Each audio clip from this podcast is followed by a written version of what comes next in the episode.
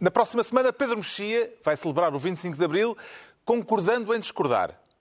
João Miguel Tavares fará votos para que o país comece a apreciar mais a liberdade e Ricardo Araújo Pereira comemora de cravo vermelho ao peito.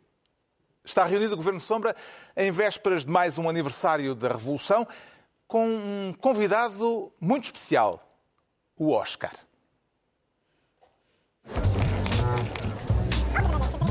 mudar?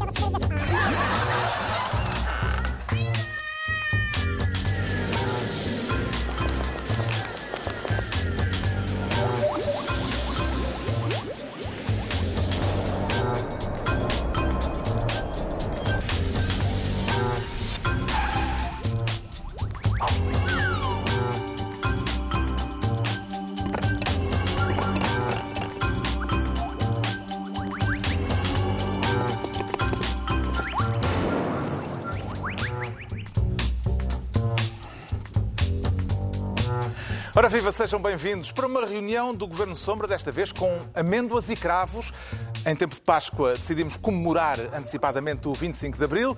A Revolução faz 45 anos na próxima semana, o que nos parece um ótimo pretexto para celebrarmos o Dia da Liberdade e por isso convidamos para esta emissão especial aquele que é, apesar de todas as controvérsias a seu respeito, o maior símbolo vivo do 25 de Abril. Seja bem-vindo, Sr. Coronel Hotel Sarava de Carvalho.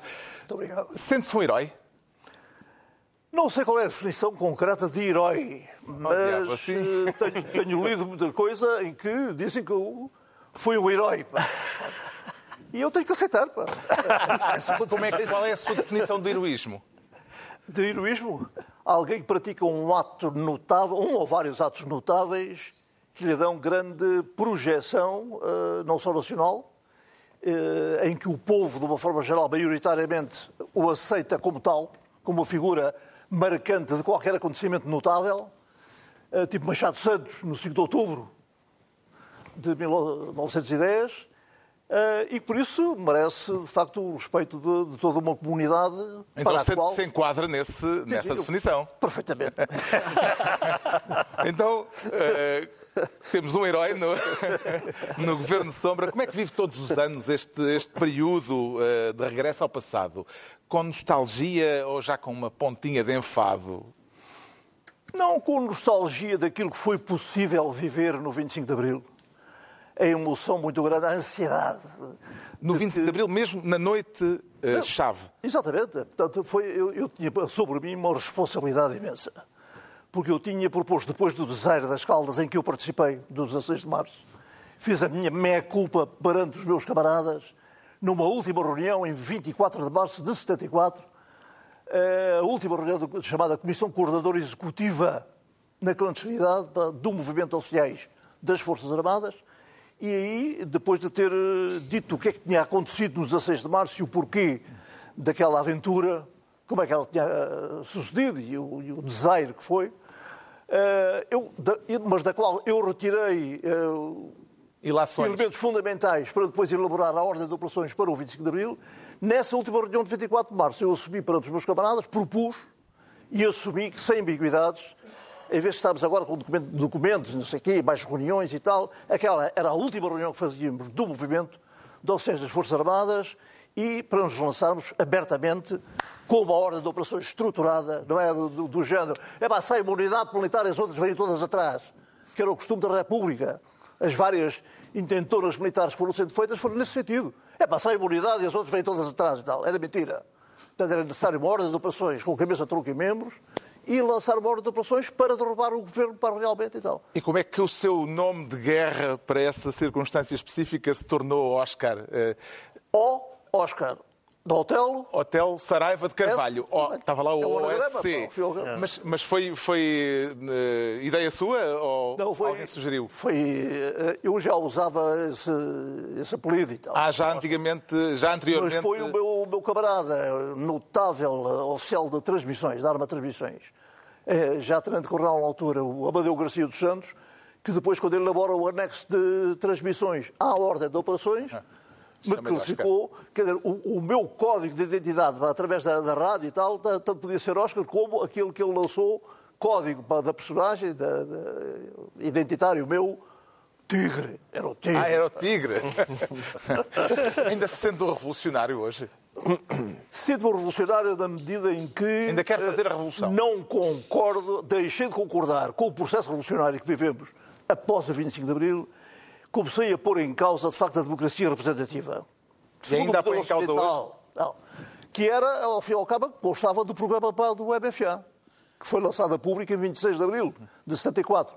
Foi elaborado pelo Melo Antunes, com, com muito apoio do Partido Socialista. Ele era muito amigo de Souto Maior Cardia e deambulavam ali pela, pela Avenida de Roma, onde moravam os dois, em grandes conversas políticas e tal. E o Melo Antunes foi eh, bebendo do Souto Maior Cardia o programa pá, do, do- do Partido Socialista.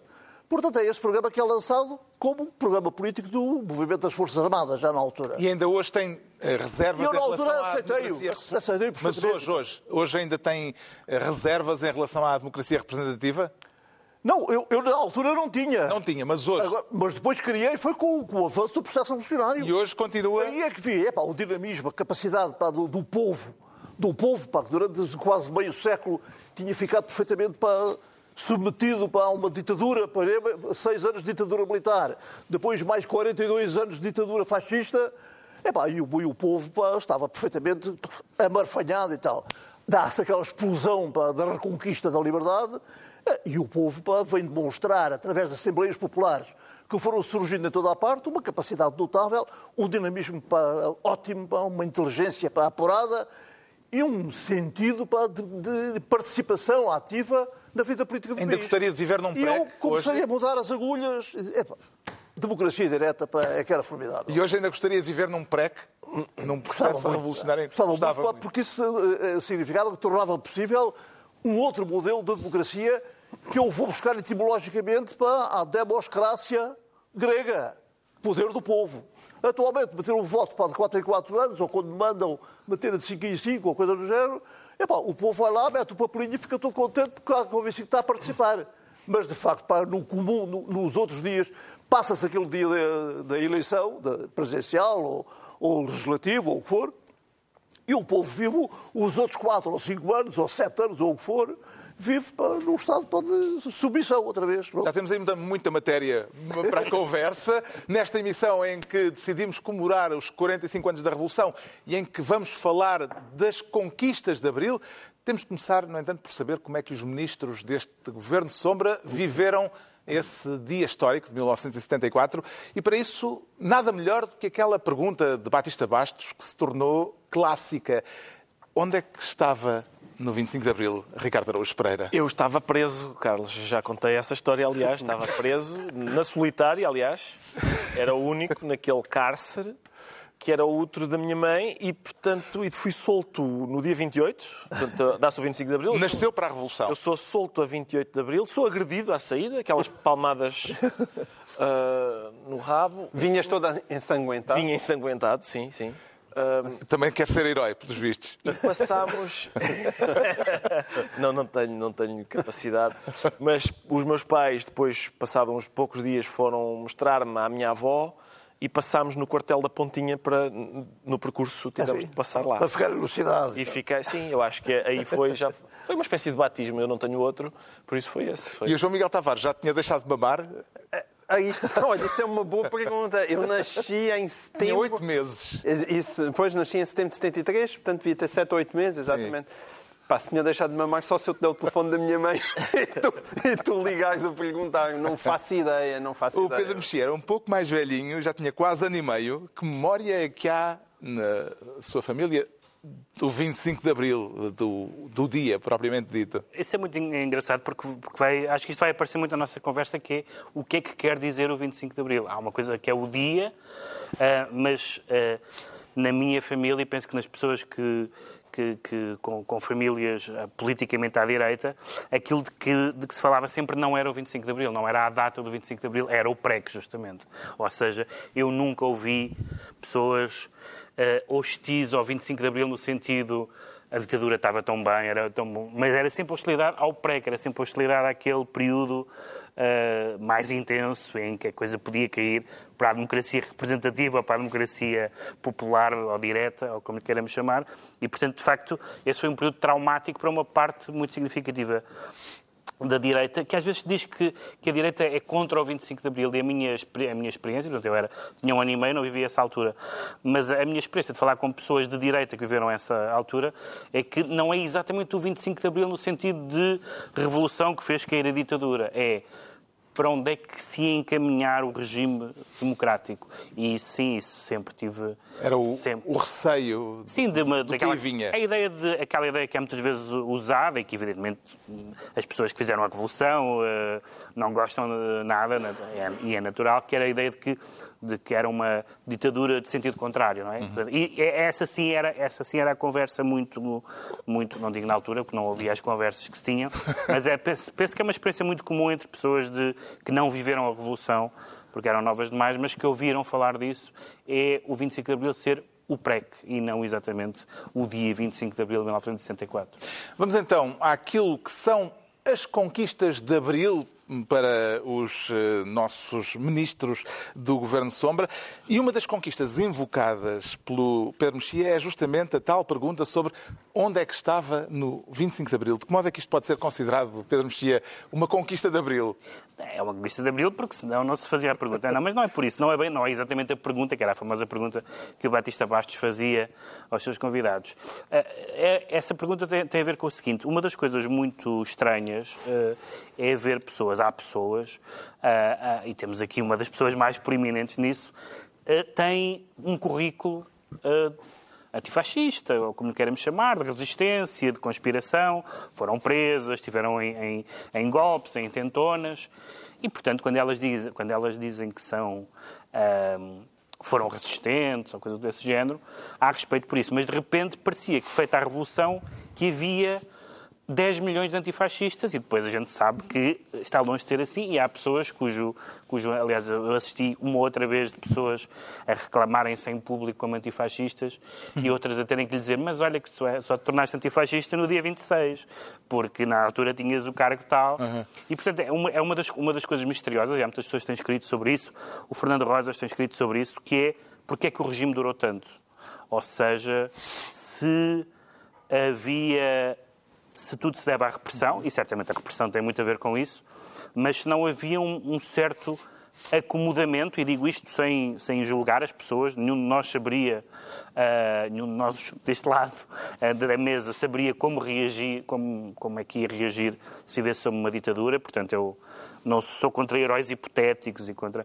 Mas de facto a maioria das pessoas aparentemente não fez nada como não fez nada, como não fez nada noutros países e como não fez nada noutros regimes de várias uh, conotações políticas. E, portanto, a mim, o, o antifascismo dos antifascistas é uma coisa o dos, o dos adesivos os, é outra. Exatamente, os antifascistas de aviário que de repente se, se, limitaram a deixar crescer a barba naquela primeira semana uhum. e a, e Barbas e cabelos. cabelos. E, de barbas e cabelos, exatamente. Isso, isso é que, e portanto, essa, essa frase onde é que estavas é porque há, há pessoas que não estavam bem no sítio onde dizem que estavam. É? Já vamos eh, ouvir eh, o Coronel Hotel Saraiva de Caralho sobre isso, mas uh, o, o Ricardo Araújo Pereira acha que o povo português foi maioritariamente cúmplice da ditadura?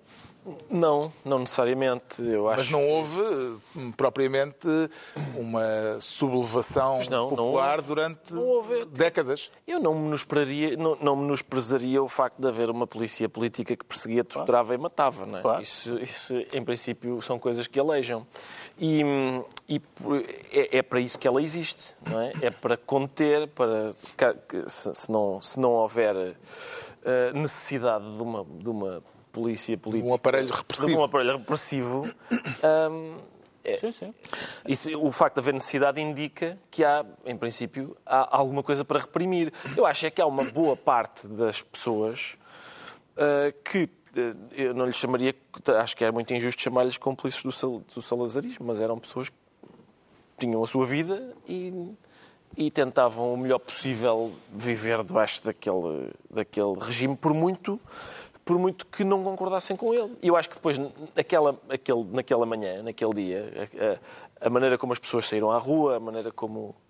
Uh, aqui, há, há alguma. Há, acho que há, a beleza daquilo também, também, também consiste no facto de revelar que, que aquele tipo de coisa, que aquele dia era aguardado por muita gente há muito tempo.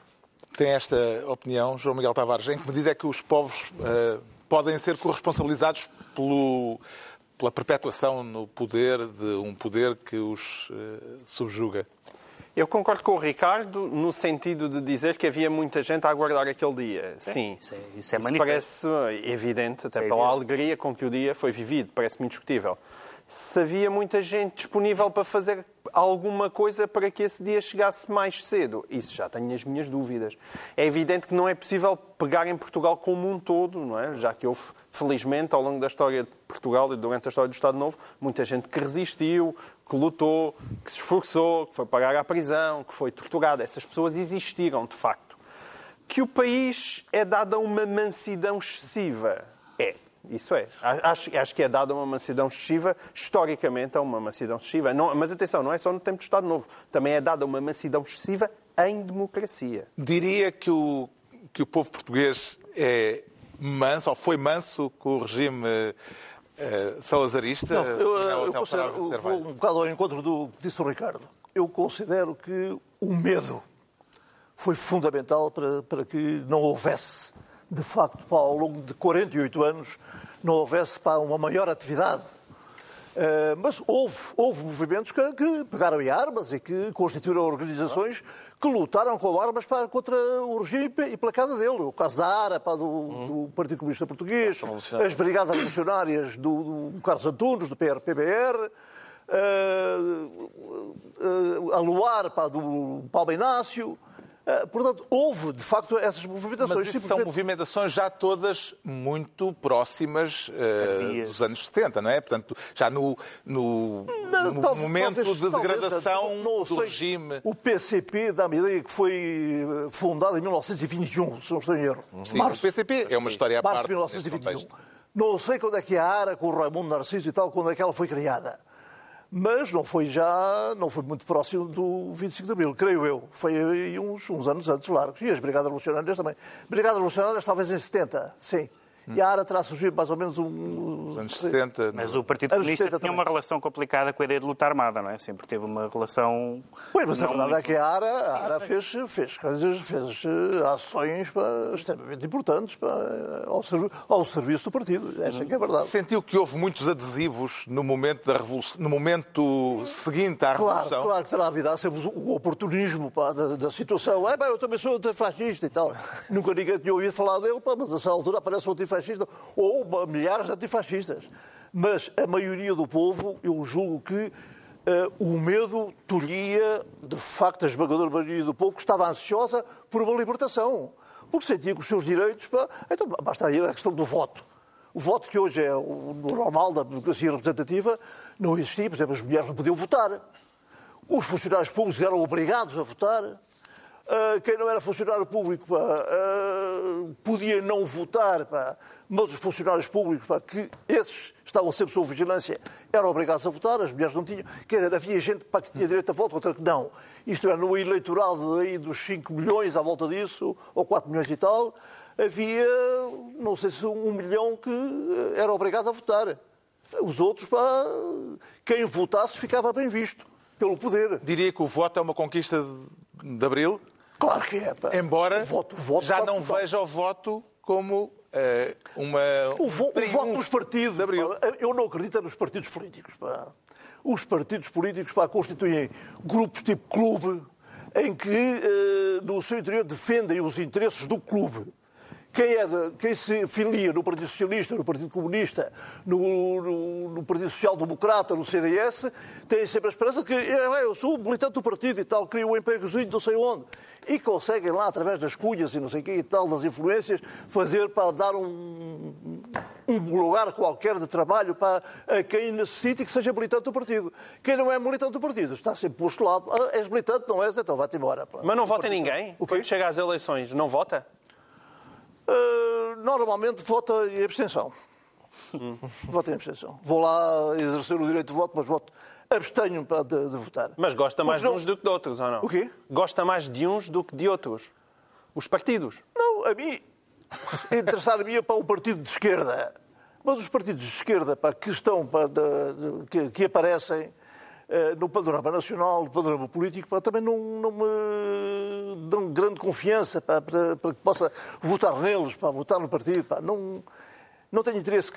Para mim, aquilo que, que a grande oportunidade histórica que tivemos foi de lançar, de facto, um modelo novo de regime político.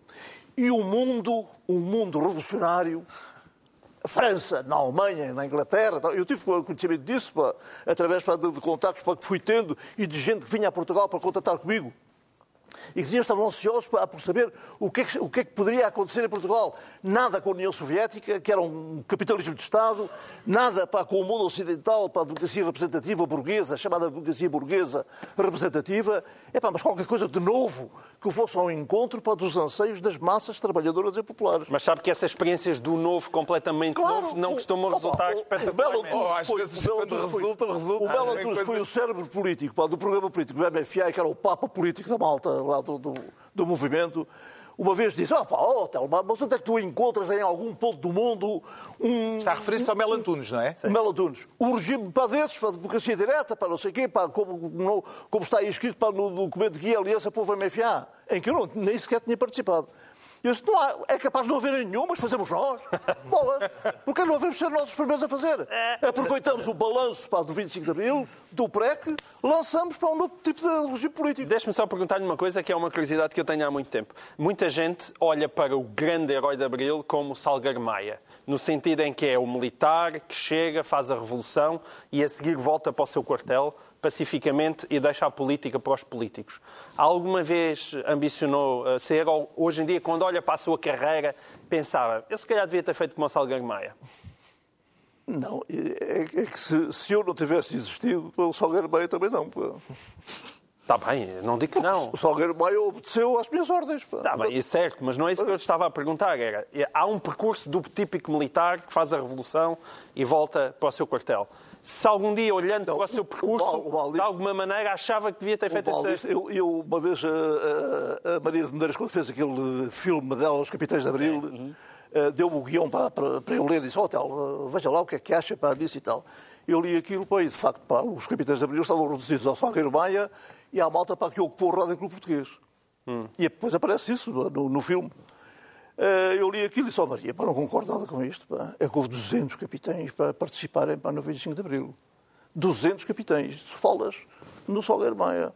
O Salgueiro Maia teve a sorte para de lhe dar a missão principal. Porque, porquê? Porque ele vinha a comandar o esquadrão da Escola Básica de Cavalaria, que era a mais uh, forte, forte uh, força para que nós tínhamos a empregar.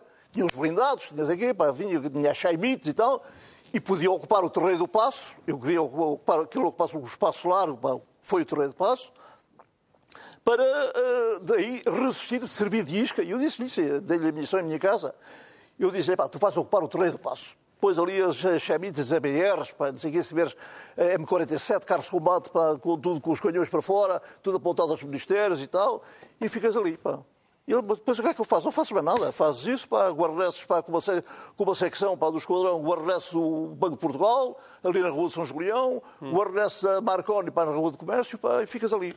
A fazer o quê? Nada, ficas ali à espera que vão lá ter contigo. Hum. Guarda Nacional Republicana, PIDE, a Polícia de Segurança Pública, unidades para que nós não, eh, inimigas para, ou adversários para que nós não consigamos para, uh, parar, travar. E, portanto, vão lá ter e tu ficas ali a dar-lhes conversa para ir receber rendições, para, possivelmente e tal. Enquanto outras forças nossas, outros capitães, vêm de Mafra para e ocupam o aeroporto, vêm para de, de Viseu mas e ele depois foi para o quartel do Carmo, mas não desobedeceu às suas ordens. Obedeceu, sim, senhor. Obedeceu. Não desobedeceu. Não desobedeceu. Às 11 da manhã, o Salgueiro Maia, Salgueiro Maia não, porque o Salgueiro Maia, a essa altura, eh, eu, uma das missões que eu lhe tinha dado em minha casa, quando ele disse, pronto, ok, pá, eu disse, tu não tomas apontamento de nada, pá, fixas tudo aquilo que eu te vou dizer, pá, não levas papel nenhum, com nada, porque se fores apanhado em alguma operação stop e tal, apanha-te o papel, apanha uma chatice. Vai tudo para água abaixo. Fixas tudo. Atenção, e, e ligo-lhe para o essencial, que era a minha ideia de manobra, que era a, a, composição pá, do, do, do, que era, dizer, pá, isto é uma movimentação de norte a sul do país e tu vais ter esta missão específica. Atenção. E, diz, e tu, pronto, vais servir de isca. Epá, mas não faço mais nada. Faz, faz isso para que eu te estou a hum. dizer. És a isca para atrair, para as, enquanto as outras forças todas vão ocupando o aeroporto, a Rádio Portuguesa, a Emissora Nacional, a RTP, etc. Que esses são objetivos fundamentais que eu quero retirar ao Governo para impossibilitar o Governo de os utilizar os órgãos de comunicação social, o aeroporto para impedir para a aterragem e para ir, e saída para de aviões, as fronteiras para, para impedir para a circulação automóvel possível apoio para que venha de Espanha ou coisa do género, Forças Armadas de Espanha, travar isso, pronto. é E como é que vê hoje o facto dele ser um herói incontroverso e o Sr. Coronel ser um herói controverso? Pois, efetivamente, o Salgueiro Maio eu conheci para, na Guiné. Ele estava lá na Guiné, eu, na altura, na Guiné, bati à máquina no quar- no quartel-general, onde eu estava colocado, o quartel-general de comando-chefe, bati uma baixa assinado para o qual recolhi 52 assinaturas e uma delas foi a Salgueiro Maia, que estava a comandar um esquadrão em Bola, na Guiné. E eh, mandei, de- no dia 5 de setembro de 73, mandei cinco envelopes dirigidos ao Américo Tomás, ao Presidente da República, ao Marcelo Caetano, Presidente do Conselho de Ministros, ao Ministro da Defesa e do Exército, ele acumulava, ao Subsecretário de Estado do Exército e ao Ministro da Educação, que tinha considerado o curso da Academia Militar, que era três anos mais um tirocínio quatro, um curso para nível superior, nível eh, universitário. Mandei isso em 5 de setembro de 73.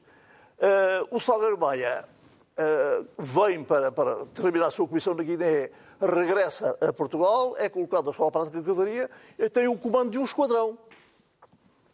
Eu já conhecia o Salgueiro Maia, era ele que comandava um esquadrão para, que estava da ordem pública, não sei o quê, é ele que eu chamo, que lanço para...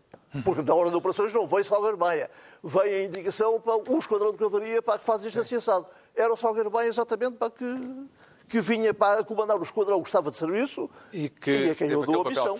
Mas admito que foi um, teve um papel extraordinário, certo? Agora, em relação à questão... Quem? Quem? O Salgueiro Maia Pois tem. admito que tem um papel Porque e de coragem porque física, ele era não é? muito bom. Ah, era tá. bom e eu, eu considerava pá, que este, este, Ok. este vai cumprir esta missão. Também o considera um herói? Sim, sim. Então não foi. Bom, outra conquista de Abril, temos de avançar. Eh, Esta escolhida pelo João Miguel Tavares, ehm, a decisão inscrita no preâmbulo da Constituição Portuguesa de abrir caminho para uma sociedade socialista. Sinto que há nessa escolha uma pontinha de ironia, João Miguel Tavares. Alguma ironia, sim.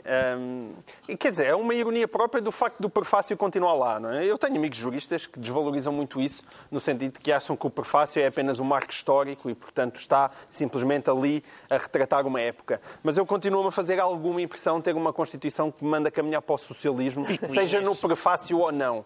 Que é que anda e, picuinhas? e isso eu, acho que não é só no prefácio, ou seja, evidentemente já houve muitas reformas constitucionais e a Constituição hoje em dia não tem nada a ver com a Constituição que foi, que foi aprovada em 75, mas há de facto um espírito socialista que continua ah, muito presente, até na sua própria complexidade, a maneira como olha para o Estado. um- um- um- é é uma, uma, uma Constituição ainda muito programática e muito picuinhas.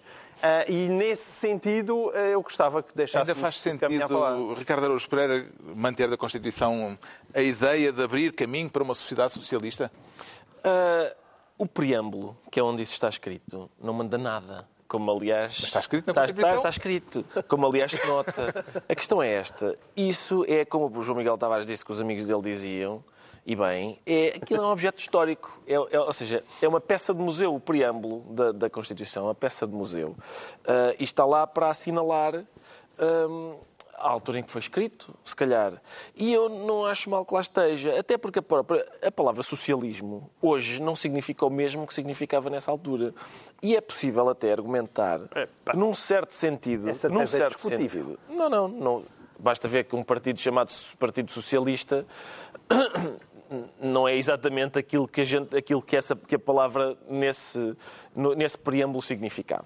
E, e mesmo, e é possível dizer até que a palavra socialismo, que, que a gente conseguiu caminhar num certo sentido para uma sociedade desse tipo. Se a gente hoje nos Estados Unidos, nos Estados Unidos ainda hoje, sempre que há uma proposta de, de, de haver um Serviço Nacional de Saúde, por exemplo, digno desse nome, muita gente nos Estados Unidos diz, é pá, espera aí que isso é socialismo. Mas E- isso e normalmente é temos- para e nós temos- dizer que não querem sei, essa via. Eu sei, eu sei. Mas o certo é que nós, em Portugal e na Europa em geral, temos esse tipo de coisa. Se calhar podemos dizer que isso é uma, que isso é uma característica socialista. Se calhar. E, e ainda bem. Vê alguma boa razão para, nas sucessivas revisões da Constituição, não ter eh, sido eh, expurgada aquela referência ao caminho para o socialismo na Constituição? Entre as várias polémicas sobre a Constituição, há duas que são muito recorrentes. Uma é se eh, o preâmbulo faz sentido ou se é um resquício histórico. A maioria das pessoas, incluindo as pessoas que sabem realmente o assunto, como o professor Jorge Miranda, acham, e eu parece-me que faz sentido isto que o Ricardo disse, que é apenas um documento histórico que, no fundo, uh, utiliza a linguagem e dá conta da circunstância que aquela Constituição foi redigida e foi votada, aliás, com os votos do PSD uh, eh, na altura também, portanto, com, com uma. Uh, e, portanto, esse, essa é uma, a outra questão é saber. Portanto, isto é o que a direita, alguma direita, contesta. Ao passo que alguma esquerda, por exemplo, acha que. Isso que tu disseste há bocado, aliás, que esta Constituição não é a mesma. O mesmo professor Jorge Miranda acha que é a mesma porque acha que o fundamental da Constituição, que são os direitos, liberdades e garantias, que, são os, que, são, que é o Estado de Direito, que é a democracia representativa, estavam lá e continuam a estar. Agora, é evidente que o socialismo era o ar do tempo, em grande medida, uhum. na, na, na, altura em que a Constituição foi feita. Era, estamos a falar na altura do Olof Palme, estamos a falar num, num, momento em que o socialismo, mesmo o socialismo democrático, já não estou a falar do, do socialismo claro. do leste, uh, tinham. E, portanto, eu concordo com muitas das críticas que se fazem ao articulado da Constituição e, e, podemos falar disso, não vamos falar disso hoje. Mas, em relação ao preâmbulo, o preâmbulo nunca me incomodou porque, de facto, é letra morta. Quer dizer, nós sabemos que alguns artigos são letra morta, portanto, quanto mais o preâmbulo. Ainda acha que o preâmbulo devia ser não letra morta, mas uh, ter valor efetivo? Não, facto, a minha opinião está correta. É, de facto, já um documento histórico. Agora, uh, há a tendência generalizada de considerar, e aliás o Ricardo tocou nisso, considerar socialismo idêntico a comunismo. E o que, uh, durante quase meio século, durante 42 anos, eh, pelo menos, o Salazar pá, uh, apontou sempre era o perigo terrível para o comunismo. E toda a máquina repressiva que ele montou foi contra os comunistas, contra o, espírito do comunismo, para avançar para o comunismo, etc. Os americanos, na sua uh, limitada inteligência de política, uh, tendem sempre, quando se fala em socialismo, dizia o, o Ricardo e bem, epá, cuidado que isso é socialismo. É a mesma coisa que comunismo para eles quando o socialismo democrático, agora o Pedro Mexia se referiu, para o PS tem um sentido é diferente. Social-democracia. É uma social-democracia. Sim. E, portanto, a social-democracia era perfeitamente aceitável. Recordemos que após as eleições para a, nas eleições para a Assembleia Constituinte, a esmagadora maioria de votos pertenceu ao Partido Socialista e ao Partido Social Democrata, da altura PPD ainda, creio eu. Uhum, uhum.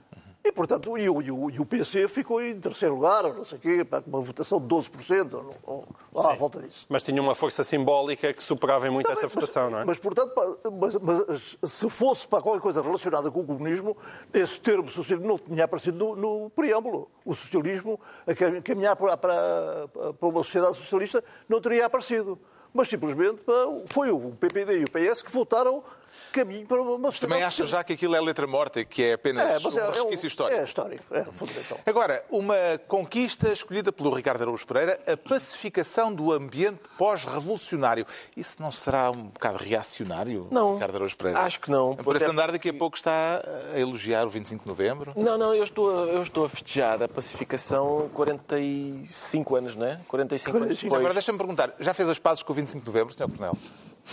Hum, tenho reservas sérias. Mas em que momento é que passou a achar, e já li esta citação, eh, sendo-lhe atribuída, eh, eh, em que momento é que passou a achar que foi o 25 de novembro que restituiu ao país a pureza dos ideais não, essa, do 25 de abril? Essa frase não é minha. Não é sua? Não, essa Mas frase é de Mário Soares.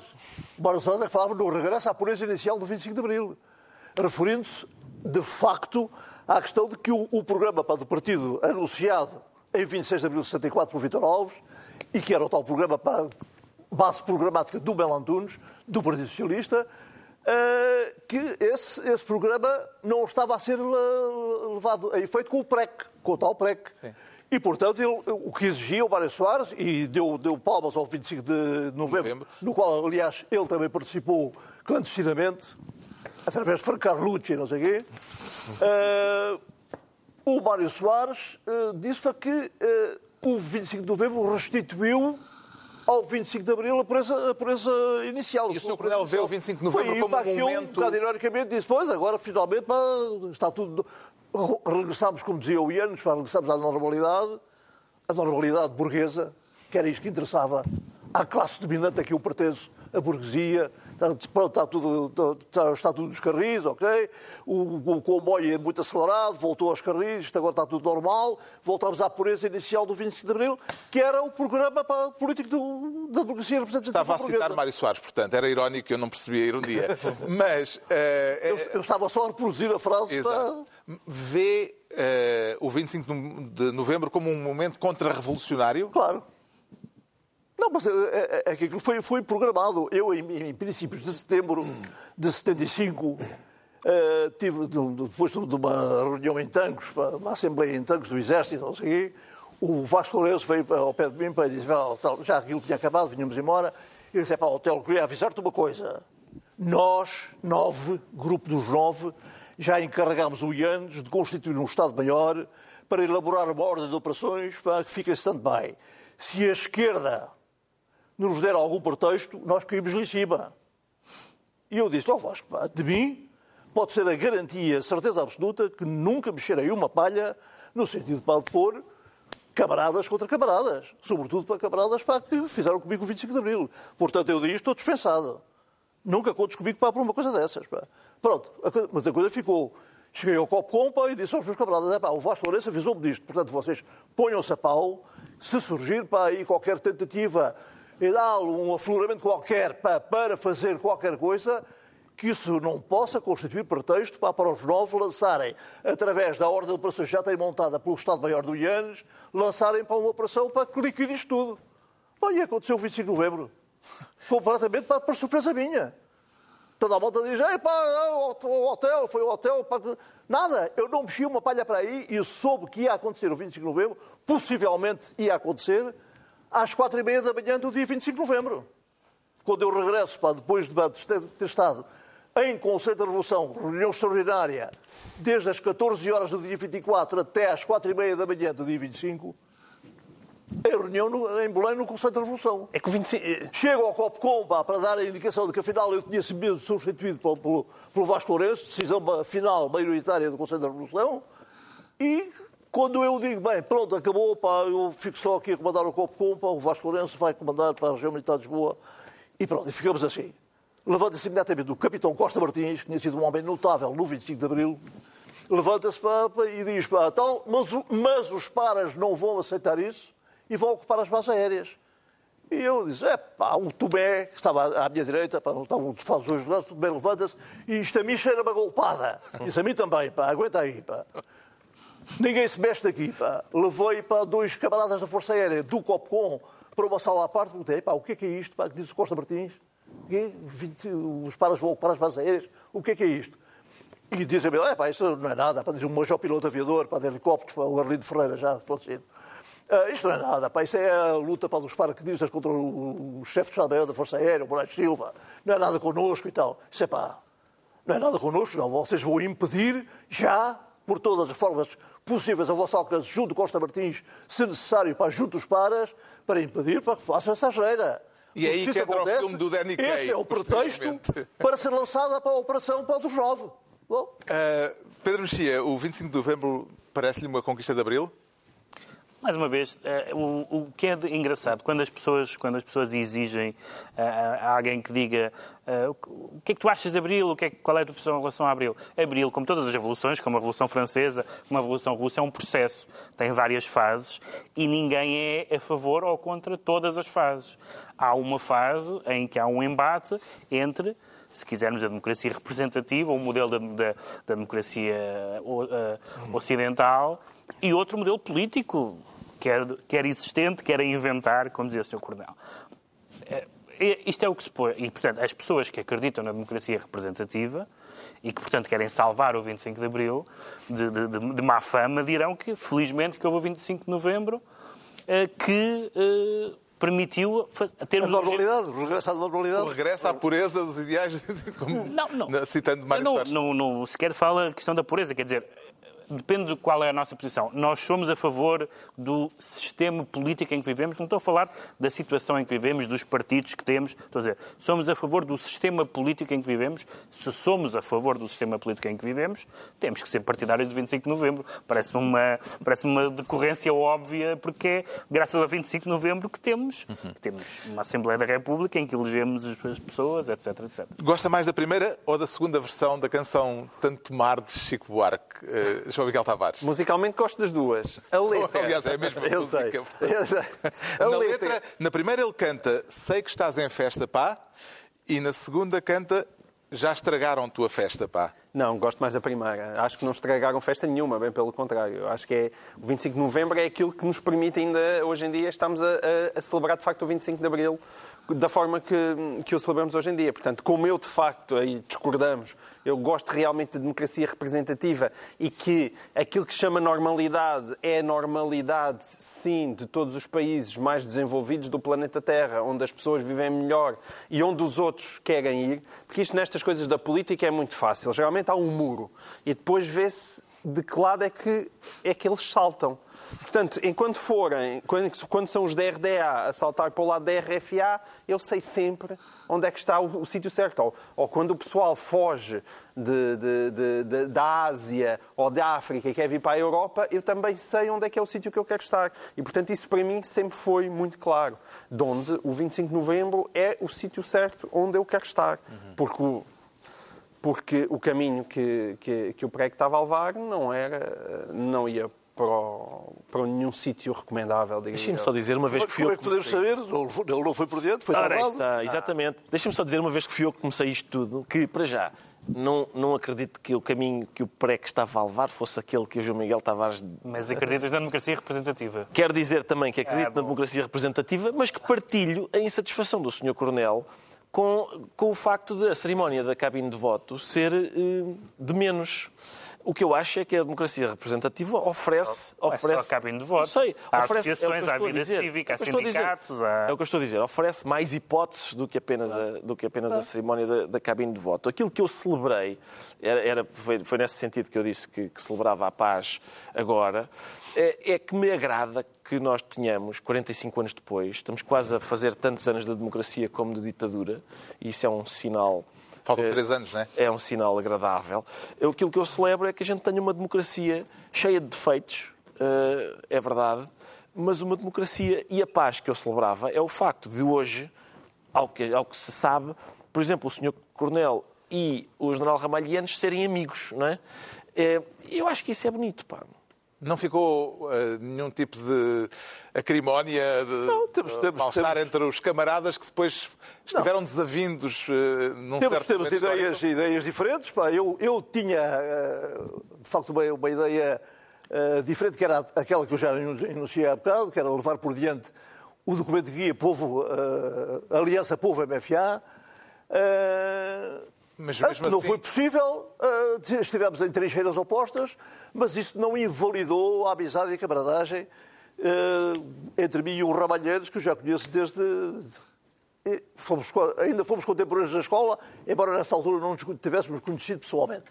Ele estava dois anos, era- ele entrou em 53 para a Escola do Exército, eu entrei em 55, pá, portanto, está a ver, foi- Atenção, eu adoro isso, eu adoro isso, mas para si não é um sentimento demasiado burguês? O quê? Essa camaradagem, Não, não, apesar é- de terem ideias não. políticas tão divergentes? Não, não, não. É que para mim isso é uma boa definição de Na burguesia. vida militar, a camaradagem e a solidariedade pá, entre camaradas é muito grande. E é por isso pá, que eu considero pá, que o, o fim do serviço militar obrigatório foi um erro pá, notável pá, do, do, Certo. do governo português pá, ao eliminar o serviço militar obrigatório. Porque as- os laços que se criam enquanto cumprindo o serviço militar obrigatório entre aqueles que o cumprem e os, os sargentos e os, os oficiais, etc., são laços muito fortes. Eu, todos os anos, comemoro pá, com, as, com as companhias, em que, uma em que eu fui alferes, outra em que eu fui capitão, todos os anos pá, fazemos pelo menos um almoço pá, de confraternização da malta que ainda está viva. Está eu já lhe feita- disse, pá, Este almoço é para realizar até à nossa morte. Até sermos só dois, eu e outro. Não, só seja eu. Nessa altura, pá, o outro organiza, para eu estarei presente. Está feita a primeira ronda pelas conquistas de abril do painel deste Governo Sombra, mas também pedimos ao Coronel Hotel Saraiva de Carvalho que elegesse as conquistas que ele próprio destaca, e são três. A reconquista da liberdade, evidentemente, independência dos povos colonizados e o desenvolvimento do país. Eh, o que é que tem a dizer, Sr. Coronel, da frase polémica um, uh, de José Saramago, já há quase 20 anos, numa altura em que se comemorava, uh, em que se comemoravam os 25 anos do 25 de Abril, em que Saramago afirmou que se a revolução não tivesse sido feita, Portugal estaria exatamente igual ao que é hoje, é dizia ele. Uh, o 25 de, ele dizia, o, o 25 de Abril acabou, é história, é uma promessa que não se realizou. Eu não, não, não concordo nada com essa frase do Saramago, que é de um pessimismo perfeitamente absurdo, porque de facto a transformação do país pá, foi notável, apesar de não se ter ido tão longe pá, e, não, e de muitas promessas de Abril do programa pá, do MFA não terem sido cumpridas. E, por exemplo, temos hoje um país em que uh, as estatísticas apontam para 2 milhões de portugueses a viver em regime de pobreza e a classe média para uh, levar para chicotada forte também. Uh, muitos da classe média passarem já também para, para, para o regime de pobreza quase. Apesar de tudo isso, o país sofreu, de facto, um desenvolvimento grande. Mas há quem diga que a Espanha não teve uma revolução e também teve esse desenvolvimento, a Espanha, ainda mais acentuado. O 25 de Abril foi de tal forma importante que uh, teve uma enorme influência na transição democrática para a democracia pá, do, do, em Espanha, com Adolfo Soares pá, uh, a manejar pá, ordeiramente pá, essa transição e o Filipe González e tal, com a ajuda do Filipe González. Isso foi importante. Uh, e, a influência que teve, pá, por exemplo, na, na, Grécia, em que a ditadura dos coronéis foi abatida logo em junho seguinte, em 74, uhum. por exemplo, pá, pelo exemplo pá, do 25 de Abril, e depois pá, há quem diga que o próprio Mikhail Gorbachev, pá, na União Soviética, Uh, acabou com a União Soviética exatamente Inspirado. quando veio cá um congresso pá, do Partido Comunista Português e chegou à conclusão que ficou maravilhado pá, com, com, Portugal e com o 25 de Abril. Pá. Essa eu nunca tinha ouvido. Sim, sim, sim. E isso, pá, a perestroika foi... tem inspiração portuguesa.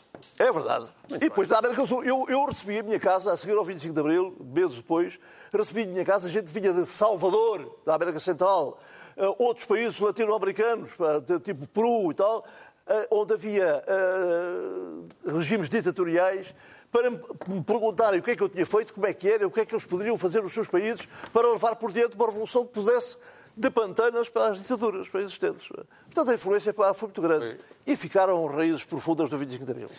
Próxima conquista, eh, destacada pelo Ricardo Araújo Pereira, a perenidade da liberdade e a robustez da democracia. Está mesmo convencido de que eh, a democracia eh, está de pedra e cal e firme. Ricardo Araújo Pereira. Sim, pedra e cal e firme. Certo. São irreversíveis as conquistas. Não, não, não, isso é diferente. Isso é diferente. Eu acho que são, infelizmente, são reversíveis. E é preciso estar uh, atento, sempre. E, eu, e essa, essa é uma das. Um, agora que, fazer, que faz 45 anos, um, uma das vantagens é haver já toda uma geração de pessoas que quer dizer, que, que, é possível que seja, lá está o meu caso também, ou seja, há mais do que uma geração de pessoas que não, eh, não, se calhar não sabe bem que isto deu trabalho. Que isto... Sim, mas isso também os velhos republicanos se queixavam em relação à memória que havia do 5 de outubro. E sim, que... Sim. Mas a verdade é que Portugal continua a ser o único país sem extrema-direita substantiva e a Espanha só agora é que está a ter um movimento, pelo menos com representação política. Portanto, há, houve um efeito vacina claramente nos dois países. Isso é. Acredita que os ventos da história vão sempre no mesmo sentido, João Miguel Tavares? No sentido da democracia em Portugal ser uh, irreversível, a não ser que haja um cataclismo ou um apocalipse, sim. Acho que estamos num caminho de solidez das instituições, parecido com aquele com, sei lá, a Inglaterra ou os Estados Unidos já vivem há séculos. Nós, infelizmente, não é há séculos, é apenas há, há décadas, mas, mas penso que sim, estamos nesse caminho. Nesse aspecto é irreversível. Acho que pode haver, e muitas vezes existe, uma espécie de deterioração das instituições e, e, e o nosso sistema político não ser tão saudável quanto devia, mas não a um ponto que, que nos aproximemos de alguma espécie de calamidade. Mas não é só cá, atenção. Muitas vezes nós olhamos lá para fora com um discurso discurso muito uh, pessimista, mas mesmo a questão da ascensão da, da extrema-direita, desde que ela consiga ser integrada dentro de um sistema democrático, isso não tem que ser necessariamente negativo, porque alarga o espectro. Quer dizer, o Bolsonaro, que eu saiba, ainda não se tornou um ditador desde que, desde que tomou o poder uh, no Brasil. E o Trump também não vai transformar os Estados Unidos, bem, certamente que não, numa ditadura. Portanto, nós às vezes temos um discurso muito catastrófico, mas a democracia tem-se mostrado suficientemente elástica para, para conseguir engolir toda essa gente, não é? Mesmo os seus detratores. Como é que foi esta ascensão da direita musculada na Europa e nas Américas eh, e eh, de que modo é que enquadra isso na ideia de que, sendo estes eh, novos representantes políticos votados pelo povo, será que o povo se engana? O povo, muitas vezes, eh, desapontado com aquilo que existe em termos de regime político no seu país, pode ter tendência a ir ao encontro de populismo eh, de, de direita e de extrema-direita, não é? Que pode apontar para, facilmente para uma ditadura. E eh, eu tenho uma apreensão grande em relação ao que está a acontecer, de facto, na Europa. Martine Le Pen, com a, com a sua frente, com o Front Nacional, está a obter para votações... Agora já se chama de outra maneira, porque mudou o nome ao partido, mas vai dar ao mesmo. Uh, o Matteo Salvini conseguiu agora uma coligação de, de, de extrema-direita para na Europa também, também é perigosa. Na Alemanha está a acontecer a mesma coisa com a AFD e isso uh, torna-me apreensivo em relação ao futuro da Europa, de facto. Porque recordo para que em 1933 um homem chamado Adolfo Hitler uh, começou assim. Hum. E, e, e, rapidamente vai conseguir o Portanto, poder. não acha que sejam conquistas irreversíveis as que o 25 de Abril uh, Julgo não. Julgo que as conquistas não são tão irreversíveis como isso. E que pode acontecer. No nosso país, felizmente até agora, isso não se verificou. Mas, e não há ainda qualquer uh, sintoma de que possa vir a acontecer proximamente. Mas o que está a acontecer na Europa, que já passou pá, por, uma, eh, por duas vezes pá, por uma guerra mundial, eh, isto eh, pode tornar apreensivos para aqueles que, que são os dirigentes do nosso país, os dirigentes políticos. Agora, é vez do Pedro Mexia, que declara como conquista de Abril os governos de que Abril não gosta. Quer explicar melhor isso, Pedro Mexia? Não, é muito simples. Eu não tenho uma relação, não tenho uma relação, não tendo vivido conscientemente, porque era criança, o 25 de Abril, não tenho um discurso apaixonado em relação às pessoas que o viveram, de um lado ou do outro, ou de lado nenhum. Uh, e, portanto, uh, mas, portanto, a minha relação não é exatamente com os acontecimentos. Tenho uma relação muito positiva com o acontecimento liberdade, naturalmente, fim da ditadura e liberdade, e tenho uma, uma visão menos positiva de certos acontecimentos uh, durante o PREC, mas houve uma coisa que ao longo da, da vida democrática, e ainda hoje, acontece que de facto me desagrada bastante enquanto cidadão, ah, que é a ideia de ver algumas pessoas, militares de Abril, alguns deles, mas não só, ah, terem, sentirem que têm uma espécie de tutela sobre os eleitorados e dizerem, por exemplo, este governo é um governo que não cumpre abril, este, seja qual for o governo, geralmente são todos os governos que não são de esquerda, uh, e boa parte dos que são de esquerda também. Uh, este, governo, este governo não cumpre abril, uh, a famosa frase caricatural do não foi para isto que se fez o 25 de abril, etc. Ora, eu entendo que, como beneficiário, como somos todos do 25 de abril, entendo que o 25 de abril pelo menos aquele em que eu me reconheço, fez para as pessoas escolherem os governos que querem.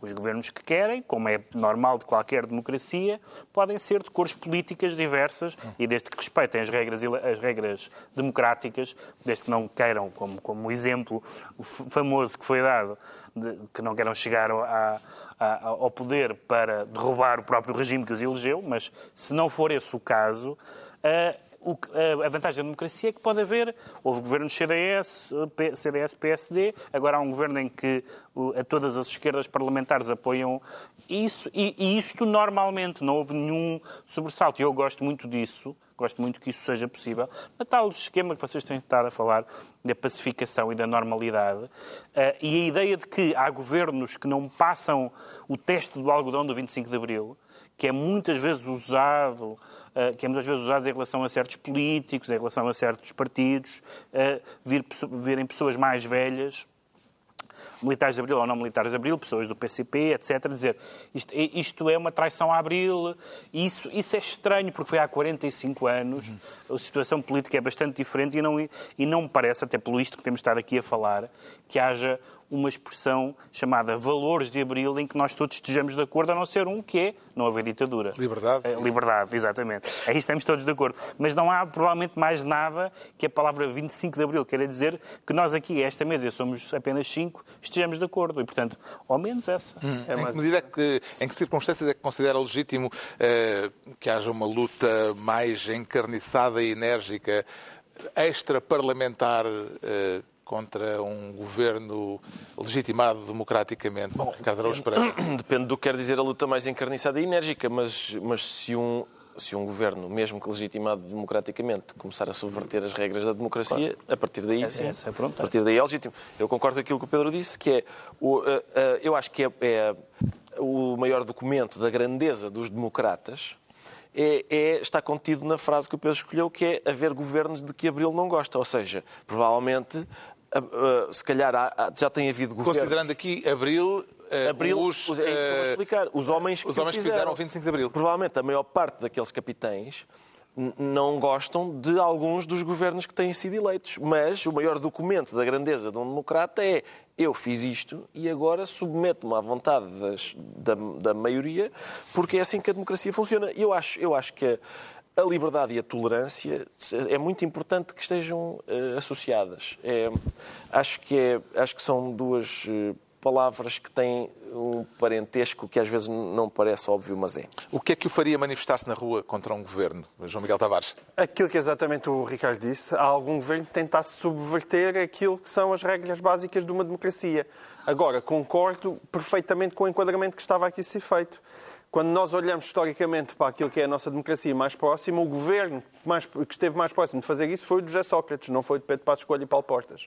E, portanto, quando eu ouvi eh, tantas conversas que eu ouvi da Troika, e da Troika para cá e da Troika para lá, e ai meu Deus, que o 25 de Abril está a ir pelo cano de esgoto, não foi nessa altura, foi uns anos antes. Já teve vontade de derrubar algum governo eh, no pós-25 de Abril pelas armas, eh, Sr. Coronel? Não, Não. considero que não. Apesar de, de tudo, mesmo com a democracia representativa burguesa, Não, não pegava nas armas mesmo com esta normalidade ir ao Palácio de São Bento, qual- da qual eu discordo, para- porque tenho outro, outro, outro, outro tipo de, de regime para Outras que ideias. que eu não, não, não tornei possível, que não, não, não consegui levar por diante. Apesar disso, submeto perfeitamente para a democracia representativa. Revê-se nesta, nesta solução governativa que temos, eh, a chamada geringonça? Concordo pá, com a Geringonça. Pá, tem a maioria, tem, tem a maioria os, os partidos aceitaram a proposta pá, do- feita pelo António Costa do Partido Socialista à cabeça do Partido Socialista e, portanto, pá, aceitando esse contrato, constituíram uma maioria parlamentar e, portanto, tem, tem todo o direito. pá. Está na altura da última conquista de Abril eh, escolhida pelo painel do Governo Sombra, agora a escolha do João Miguel Tavares. E a última é esta: a possibilidade de quem fez a Revolução poder contracenar com miúdas giras e com pouca roupa. eh, e suspeito que o Coronel Hotel Sarava de Carvalho eh, já saberá a que é que estamos a fazer alusão. Julgo que sim. Julga que sim. E guarda boas memórias desse, desse momento? Não, aquilo foi. Uh, Refere-se com certeza a Julie Sargent. É, Exatamente. estamos a falar de um telefilme em E um que... programa, não sei, não sei se na, na SIC, acho que era. Era na Era SIC, sim. eh, O Sex Appeal. Sex appeal. Exato. Eh, que era Bons tempos. Apresentado coordenado, pela Elsa Raposo. gerido pá, pela Júlia Pinheiro e pela Felícia Cabrita. E elas dirigiram-me o convite para eu participar no clipe erótico e não sei o quê, para o sex appeal e, E então achou bela ideia. Eu disse, sempre é, quis pá, ser não ator. nada a é? ver uma, uma coisa dessas, pá. É preciso para ficar todo nu, pá. Ela disse, não, não, não, não, não, não chega lá, não é preciso, pá, está lá. E eu perguntei, está bem, mas então o que, é- o que é que eu vou fazer? É pá, nós vamos arranjar-lhe uma, uma parceira para que estará consigo para, lá no, no programa e, portanto, depois desenha-se ali para uma, um, sketch, para uma, uma, uma pequena cena em que o hotel para vai ter mais uma, uma perspectiva estática eh, do que propriamente ativa. Isso Temos vai, um excerto, temos um excerto do filme repleto de cenas empolgantes. Vamos ver Hotel Saraiva de Carvalho no papel de ator. Sim, sim, sim, sim. Não, eu fiz.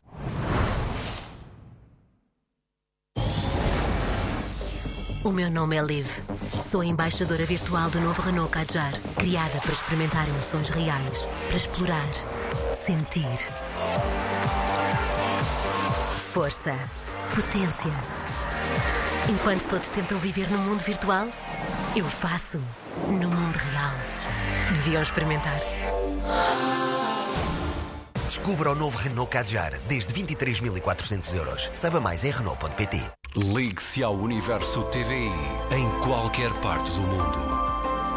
TVI Player. A TVI ao pé de si. Sempre.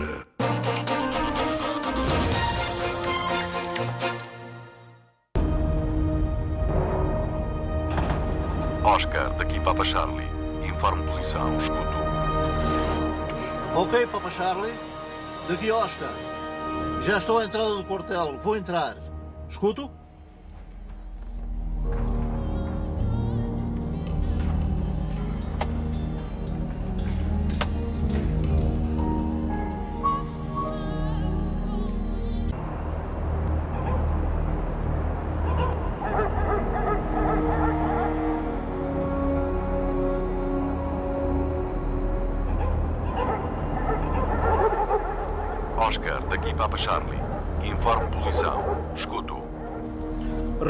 Já estou à entrada do quartel.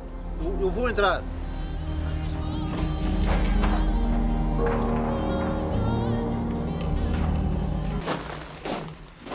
Grandola Vila Morena, terra da fraternidade.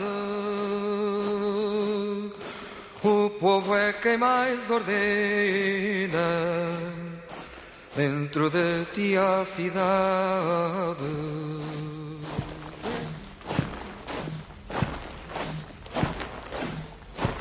Em cada esquina um amigo. Oscar. Oscar. A revolução falhou. Grandola Vila Morena, terra da fraternidade. Uma história alternativa da Revolução num telefilme da SIC já com uns aninhos em cima. Gosta de se rever eh, como ator? Não, já, já nem me lembrava. Não, essa aqui estou estou mal. Dito bem contrariado. Mas se a Julia Charles tivesse aparecido a 24 de abril de 74, que não tinha havido a Revolução? Não, é, é por isso que eu, que eu considero pá, que o script desta cena pá, está, está mal imaginado. Isto é- poderia referir-se mais a um 25 de novembro, por exemplo, em que eu sou. Não, há aqui uma contradição enorme, pá, porque eu depois mudei, mas ó oh, Júri, pá, é que vai representar? Não, ela sabe que eu represento a liberdade. E, portanto, pá, é a paixão do hotel pela liberdade, pá. Fica seduzido pela liberdade. Isso, mas depois, pá, da- da- daquilo filmado, pensei, "Ah, isto referia-se mais a um 25 de novembro. Eu deixo de fazer, a- deixo de, de- de estar pá, presente no 25 de novembro contra o 25 de novembro, porque sou seduzido pá, pela liberdade, pá, concretamente. Então, havia aqui uma contradição, a coisa estava mal Ao feita. fazer o filme não... não- Mas a Júlia, a Júlia disse-me, pá, ao hotel, pá, dou-lhe a minha palavra de honra, eu, eu recusei para fazer este papel. Mas depois disseram que era o hotel, pá, que, que ia estar comigo em cena, só o hotel, e eu aceitei só por ser o hotel, pá. É só tinha recusado. E só, pá, obrigadíssimo pela confiança, pá, pronto, está bem. não se pôr em causa o seu estatuto de herói numa, numa situação destas? É, ficou, ficou a coisa assim um bocado mal enjorgada. pá. E até porque o seu papel foi bastante passivo Não, naquele, sim, a naquele única coisa filme. que valeu ali a pena foi a Júlia. pá. Isso eu confirmo. Ah, que, que- que avaliação é que faz da fita, Pedro Mexia? Isto mostra como o cinema português tem desaproveitado os seus atores. Eu fui ver, por acaso, agora, quando íamos para preparar o programa, fui ver no IMDB qual era a carreira cinematográfica da Julie Sargent, Sargent e é paupérrima. Fez pouquíssimos filmes e é, e é muito injusto. Mas, eh, em relação ao outro ator, deste que é o nosso convidado, uma das, uma das características muito engraçadas, e isso tem, a ver também com, a- com a- com- o que tu dizias de ser a figura ah, co- ah, controversa e que, e que naturalmente é, mas ao mesmo tempo há, há essa espécie de, de, de pulsão de ator que, que faz com que pessoas que não gostam de si politicamente lhe achem graça, no sentido de que, por exemplo, isto, eu lembro-me disto na altura, e lembro-me que alguns dos capitães de Abril reagiram muito mal a isto. E dá a ideia que, o- que o hotel fez isto porque lhe apeteceu. E essa, e essa ideia de que fez isto porque, lhe porque o apeteceu, porque lhe divertiu, etc. Ah, ah, tem, é, é, enfim, digamos assim, que não vou dizer humaniza, não, não é disso exatamente que se trata, mas, mas torna, é uma, uma característica simpática. Eu, na altura, achei muita graça a isto e ainda mais graça achei às reações escandalizadas das pessoas que não viam um herói agora ali, ali na, Não, naquele é, preparo. é a minha, a minha feição é hedonista. Pá.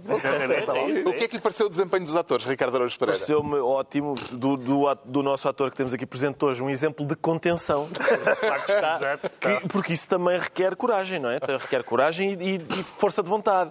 E nota-se que houve. E eu acho, hum, acho muito bem que tenha participado e até digo, até que enfim, isto, isto quanto tempo depois do 25 de Abril é que isto foi? Uns Ah, então isto foi para aí há quê, 20 anos? Isto é 2000, Ou seja, 2001 ou 2002. Foi, sim, ou seja, foi 25 anos depois do 25 de Abril. Eu acho que é tardio. Quer dizer, um, um, eu, sinceramente, uma pessoa faz o 25 de Abril e só 25 anos depois é que o convidam para contracenar com mulheres nuas.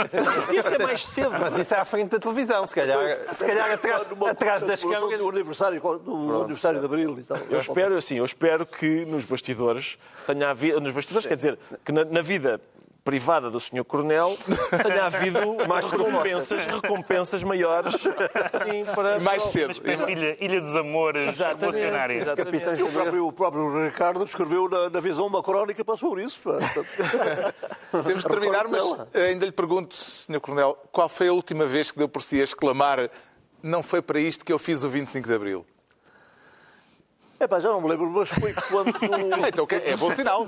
quando cheguei à conclusão pá, que de facto havia muitas promessas de Abril pá, contidas no programa político do MFA que não estavam a ser cumpridas. Portanto, nós tínhamos, eh, e eu tinha imaginado pá, que o 25 de Abril tornar possível o rápido acesso eh, à cultura, ao conforto social, eh, a uma situação pá, económica mais favorável para a esmagadora maioria do povo português. Mas hoje dia ainda, ainda lhe acontece de, de ter essa Eh, sensação fico, de. Fico desapontado, mesmo hoje, eh, pelo facto de não ter sido possível os sucessivos governos que houve depois do 25 de Abril não terem tornado possível, e nós entregamos o poder aos civis, aos políticos e à democracia representativa e tal, nós, militares, nunca quisemos impor para, e afastarmos disso para uma ditadura militar, longe disso, antes pelo contrário, é dar liberdade inteira ao povo, e não aconteceu aquilo que nós esperávamos, que era eh, levar eh, a sério e lutar pá, pelo aumento súbito, rápido, eh, do bem-estar social, pá, do bem-estar económico, pá, do bem-estar cultural, etc., pá, do povo português. Mas também em termos daquilo que foram os seus erros pessoais e quando olha para esse período, também que- quando olha para estes anos todos, do que é que se arrepende mais? Ah, de não, não ter conseguido convencer os meus camaradas. Bem, isto, isto, isto é, isto é assim, pá, nós militares, pá, ah, mesmo aqueles que são de origem proletária. Ah, pá, mas o meu pai era guarda fiscal, está bem, pai. Tá, o meu pai era agricultor, pá, tal, pequeno agricultor. Eram de origem proletária, mas ascendem pelo curso, pela função, pela profissão, ascendem à classe burguesa, dominante. E claro, entraram no 25 de Abril com a perspectiva, pá, muito bem, pá, tal, o povo e tal, ah, programa político da MFA, sim senhor, pá, tudo ótimo e tal. Mas quando começam a sentir pá, que o caminho que está a ser levado do PREC, do PREC, está a ser levado, pode conduzir a uma igualdade que nunca poderá existir, esta é a verdade, pá. a uma igualdade do povo, isto é, o povo transformar-se de repente também igualitário, pá, ficar igualitário pá, com a classe a que eu pertenço e que eu domino, ah, então aí Mas isso é são erros o de- travão. E o travão é um 25 de Mas novembro. são os erros dos seus colegas. Mas os seus pessoais, houve, houve, como o Carlos falou, também muitas alturas polémicas, nomeadamente com o seu envolvimento ou não na questão das FP25. Não tem aí É uma mágoa... que é totalmente falso. Certo, eu sei. Mas, mas... E quem, e quem me mete nas, na, na, nisso das AP25 é o Partido Comunista Português. Eu estou farto de dizer isto pá, e, e feita esta acusação e nunca houve até hoje para ninguém abriu o bico pá, a nível PC para dizer o contrário. Bem, temos que tratar disso noutra altura. Se calhar, talvez num 25 de novembro. Comemoraremos o 25 de novembro.